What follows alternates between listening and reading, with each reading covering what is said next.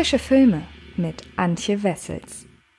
Hallo liebe Freds und herzlich willkommen zu einer neuen Ausgabe des Frische Filme Podcasts. In dieser Ausgabe möchte ich mit euch über einen Film sprechen, der dieser Tage zu Netflix kommt und der sich bei den Filmfans insbesondere ja in der Internet-Filmfan-Bubble schon einen gewissen Kultstatus aufgebaut hat, der aber ein breites Publikum bislang ganz einfach nicht erreichen konnte, weil er ja, nicht auf den gängigen Streaming-Plattformen frei verfügbar war. Das ist ja mittlerweile so ein bisschen, ja, die Möglichkeit, sich einem Publikum, das nicht aus Hardcore-Filmfans besteht, sich dieses Publikum zu erschließen. Und das könnte nun soweit sein, denn ab dem 5. Februar erscheint dieser Film bei Netflix und ich hoffe sehr, dass es ihm vergönnt ist, da dann endlich seinen verdienten Siegeszug anzutreten, denn im Kino war der Film nicht regulär zu sehen. Die Rede ist von Bo Burnhams Tragikkomödie Eighth Grade und worum es darin geht, das verrate ich euch jetzt. Denn es geht um die 13-jährige Kayla, gespielt von Elsie Fisher, die eine Einzelgängerin ist. Und trotzdem verbringt sie ihre freie Zeit vor allem damit, Motivationsvideos für YouTube zu drehen, in denen sie sich als beliebtes, unternehmungslustiges Mädchen mit vielen Freunden darstellt.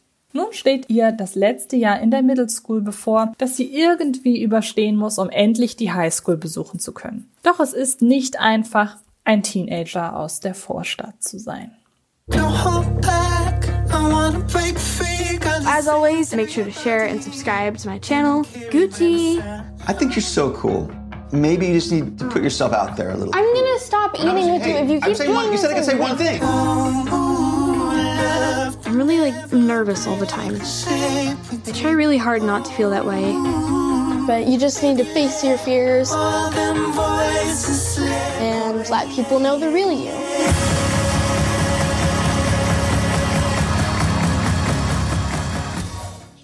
Spätestens seit der ehemalige US-Präsident Barack Obama die Coming-of-Age-Tragikomödie Eighth Grade Ende 2018 zu einem seiner Lieblingsfilme des Jahres erklärte, verschaffte er Bo Burnhams Debüt als Regisseur und Drehbuchautor einen immensen Popularitätsschub.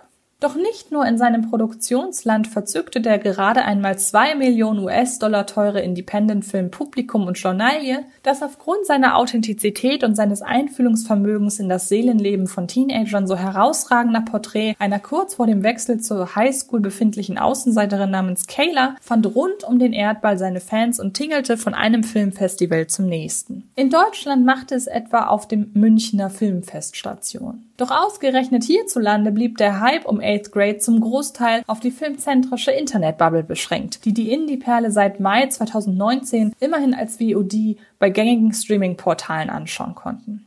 Doch vielleicht erlebt der Film jetzt, wie schon so viele andere vor ihm, einen längst überfälligen zweiten Frühling, denn ab dem 5. Februar ist 8th Grade bei Netflix abrufbar und besitzt damit eine reelle Chance, dass sich nun endlich auch die breite Masse in ihn und seine Hauptdarstellerin Elsie Fisher verliebt. Das Genre der Coming-of-Age-Filme, also Geschichten, die davon erzählen, wie ein oder mehrere Menschen erwachsen werden, hat eine breit gefächerte Auswahl zustande gebracht. Die Werke diverser RegisseurInnen erzählen mal aus der Mitte ganzer Gesellschaftsgruppen heraus, wie beispielsweise in Kids oder Mid-90s, mal von Außenseitern, wir erinnern uns an vielleicht lieber morgen und ganz weit hinten, mal von eher extrovertierten Zeitgenossen, die Mitte der Welt und Ladybird. Und von Andrew Larchman, der Hauptfigur in Garden State, bis hin zu Amy und Molly aus Booksmart, hat jede Generation ihre ganz eigenen Coming-of-Age-Heldinnen und Helden, die stellvertretend für sie die Irrungen und Wirrungen des Erwachsenwerdens durchleben. Elsie Fisher alias Kayla Day gehört ab sofort in diesen illustren Kreis charismatischer Filmvorbilder. Ihre Darstellung eines introvertierten jungen Mädchens, das lediglich in selbst gefilmten YouTube-Videos ihre extrovertierte Ader zeigt und ansonsten weitestgehend unbeachtet durch ihr eigenes und die Leben ihrer Mitmenschen schlendert, ist eine wahre Sensation. Die laut eigenen Aussagen im echten Leben deutlich sozialere Fischer findet das richtige Fingerspitzengefühl, um ihre Kayla zwar schüchtern zurückhaltend und mit einem gewissen Respekt vor ihren Mitschülerinnen und Mitschülern zu zeichnen, sie aber nie zum forcierten Sonderling zu machen. Kayla wird nicht gemobbt oder schikaniert. Eighth Grade ist keine dieser typischen Opfergeschichten. Dieses stets ein wenig verschüchternd dreinblickende Mädchen ist eben einfach eines von der stillen Sorte. Bo Burnham war daran gelegen, mit Eighth Grade einen Film zu inszenieren, der so nah wie möglich an der von ihm porträtierten Figur sowie an der Lebensrealität seines Publikums ist. Aus dieser Konsequenz heraus entwickelte er die Charakterzüge, aber auch das äußere Auftreten seiner Protagonistin, deren kleine Makel wie Aknepickel oder eine nicht dem von der Gesellschaft irgendwann einmal festgelegten Schönheitsideale entsprechenden Körperfigur das Bild eines Mädchens von nebenan komplettieren. Dabei war es noch nicht einmal Burnhams Plan, derartige Beobachtungen zum inhaltlichen Thema zu machen. Doch da für die Rolle der Kayla eben keine dieser typischen Hollywood-Schönheiten gecastet wurde, wirkt ihr Dasein als Außenseiterin an ihrer Schule umso nachvollziehbarer. In Eighth Grade geht es nicht um große Dramen wie etwa das Finden der richtigen Begleitung für den Abschlussball, Zoff mit den besten Freundinnen oder konstruierte Liebesdreiecke. Das von Bo Burnham selbst verfasste Drehbuch hangelt sich stattdessen durch unaufgeregte Alltagsbeobachtungen, die seinem Anspruch, einen Film auf Augenhöhe seiner ZuschauerInnen inszenieren zu wollen, jederzeit gerecht werden. Nicht zuletzt, weil er und sein auf eine durch und durch unverfälschte Bildsprache setzender Kameramann Andrew Weed die Ängste und Sorgen sowie die dadurch eingefärbte Weltsicht ihrer Hauptfigur verinnerlicht haben und so einen maximal subjektiven Blick aufs Geschehen liefern können. Symptomatisch dafür steht eine Szene, in der Kayla widerwillig den Geburtstag einer Klassenkameradin besucht, die in ihrem eigenen Garten eine Poolparty veranstaltet. Das an Kaylas Körpersprache zu jedem Zeitpunkt abzulesende Unbehagen kollidiert mit dem von Makellosigkeit und Selbstsicherheit geprägten Lifestyle der anderen Gäste. Gemeinsam mit Kayla zieht sich die Kamera immer weiter zurück, bis ein freundliches Gespräch mit einem Jungen Kayla aus der Reserve lockt. Doch spätestens als sich das junge Mädchen traut, auch in den Pool zu springen, ist sie sogleich überfordert. Zu viele Menschen, ergo Arme, Beine und ganze Körper tummeln sich im Wasser, versperren ihr das Blickfeld und desorientieren die junge Frau, was sie ad hoc ihres neu gewonnenen Selbstvertrauens beraubt. Andrew Weed filmt diese Szene konsequent durch Kaylas Augen, bis auch das Publikum selbst das Chaos kaum mehr durchdringen kann.